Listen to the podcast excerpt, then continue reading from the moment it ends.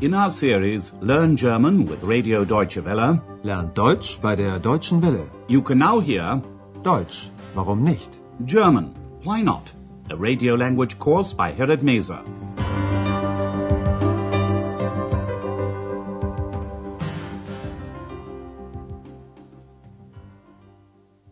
Hello and welcome back.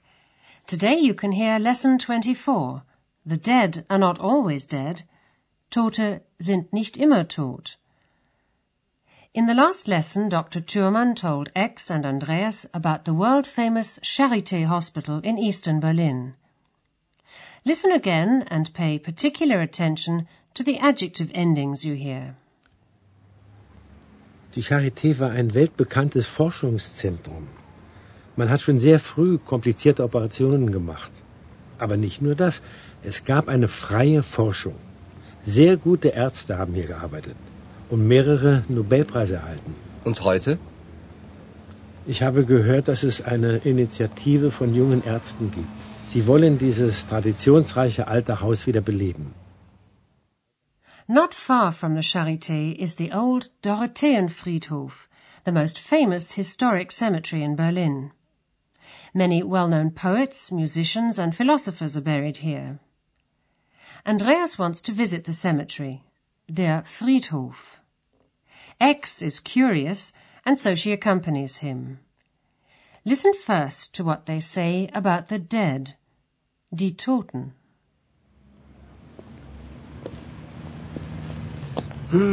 Ich möchte heute auf den Dorotheenfriedhof gehen.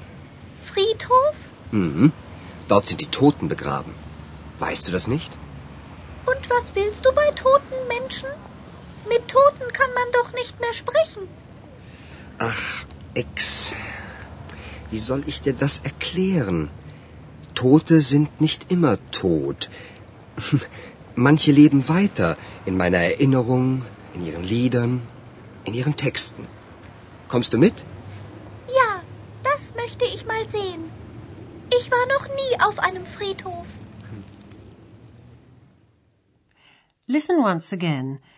Andreas says he'd like to go to the Dorotheenfriedhof. Ich möchte heute auf den Dorotheenfriedhof gehen.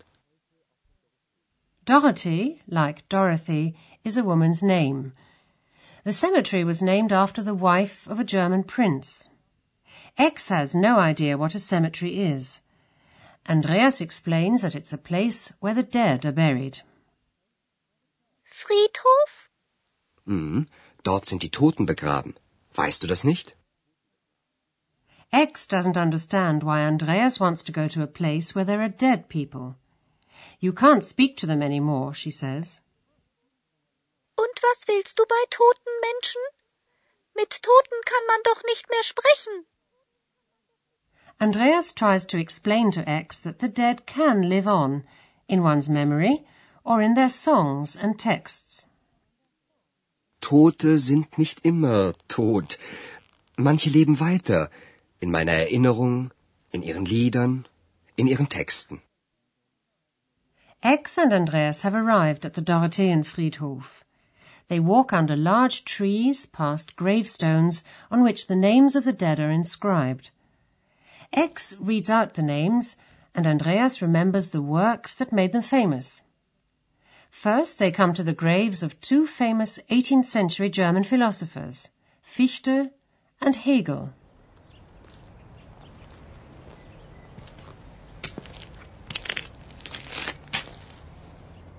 Johann Gottlieb Fichte.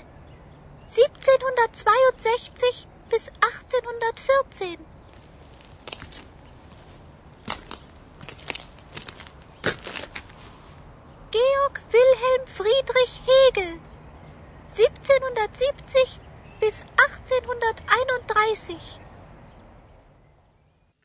German dramatist Bertolt Brecht, who wrote the Threepenny Opera or Dreigroschenoper, is also buried in this cemetery. Andreas and Ex stop at his graveside.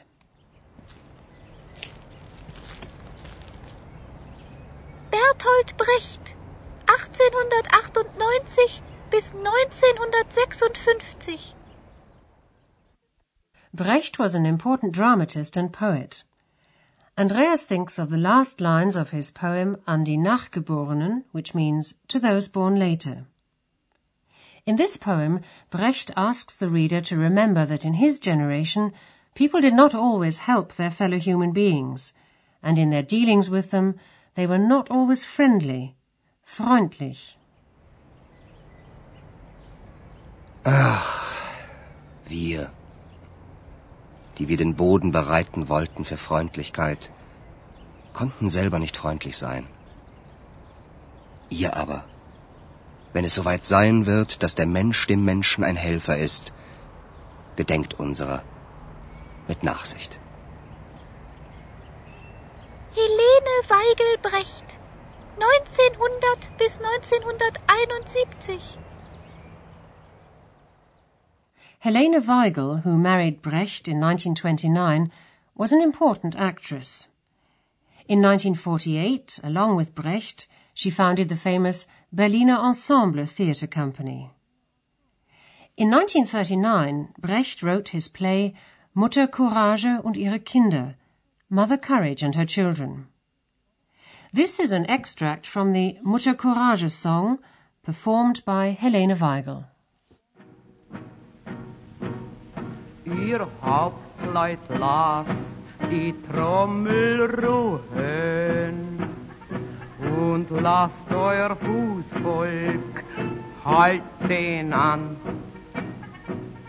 Mutter Courage, die kommt mit Schuhen, in denen's besser laufen kann mit seinen Läusen und Gettieren, Bagagekanonen und Gespann.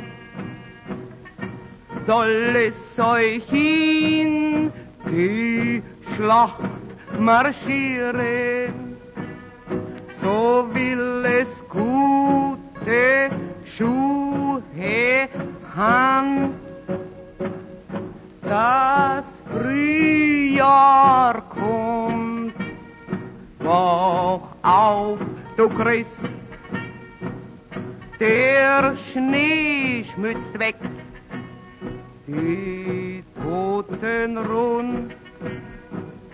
Und was noch nicht gestorben ist, das macht sich auf die Socken nun. The play is a chronicle of the Thirty Years' War, and at the same time it warns of the horrors of war. Mutter Courage sets an example for poor people who have to try to survive in wartime. Hanns Eisler, 1898 bis 1962. The composer Hanns Eisler worked closely with Brecht. This is an excerpt from the Ballade vom Wasserrad, which means the Ballad of the Water Wheel. It's a parable. In the same way that water keeps the wheel turning, many people keep working to support a minority, their masters die Herren. But that should not be so. Brecht believes that people should concentrate on their own strengths.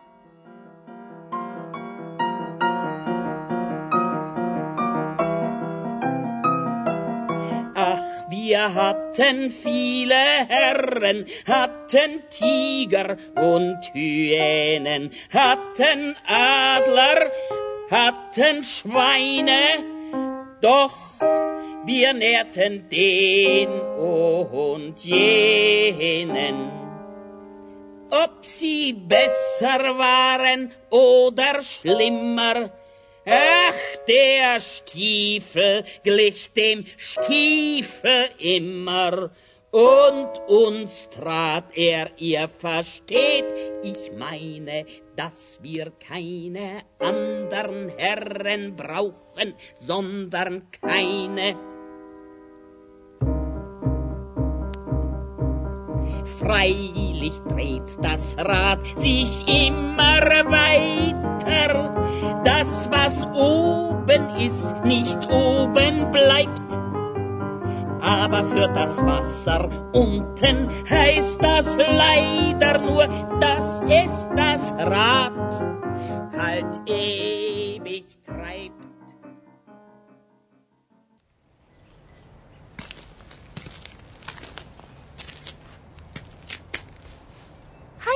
Mann, 1871 bis 1950. Heinrich Mann, the brother of Thomas Mann, died in California in 1950, shortly before he'd hoped to return to Germany. In 1905, he wrote the novel Professor Unrat. In 1930, a film version was made of the book. It was entitled Der blaue Engel, The Blue Angel, and Marlene Dietrich was cast in the lead role. Here is the most famous song from that film, sung now by Marlene Dietrich. Ich bin von Kopf bis Fuß auf Liebe eingestellt, denn das ist meine Welt und sonst gar nicht. Das ist, was soll ich machen, meine Natur. Ich kann halt lieben nur und sonst gar nicht. Männer umschwirren mich wie Motten um das Licht. Und wenn sie verbrennen, ja dafür kann ich nicht. Ich bin von Kopf bis Fuß auf Liebe eingestellt. Ich kann halt lieben nur und sonst gar nicht. And there we end our visit to one section of the Dorotheenfriedhof in Berlin. And as Andreas said, the dead are not always dead. Some people will always live on through their work for later generations.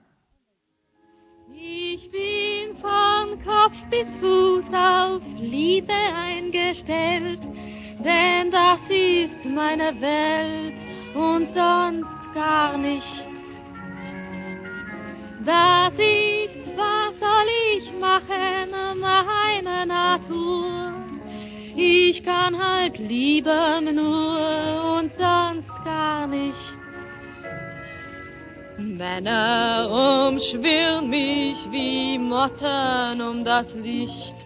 Und wenn sie verbrennen, ja dafür kann ich nicht. Ich bin von Kopf bis Fuß auf Liebe eingestellt. Ich kann halt lieben nur und sonst gar nicht. And in the next lesson, Andreas, Ex, and Dr. Thurman discuss their future plans. Join us if you can. Until then, it's goodbye for now. You've been listening to our language course, Deutsch, warum nicht? A production of Radio Deutsche Welle in cooperation with the Goethe Institute in Munich.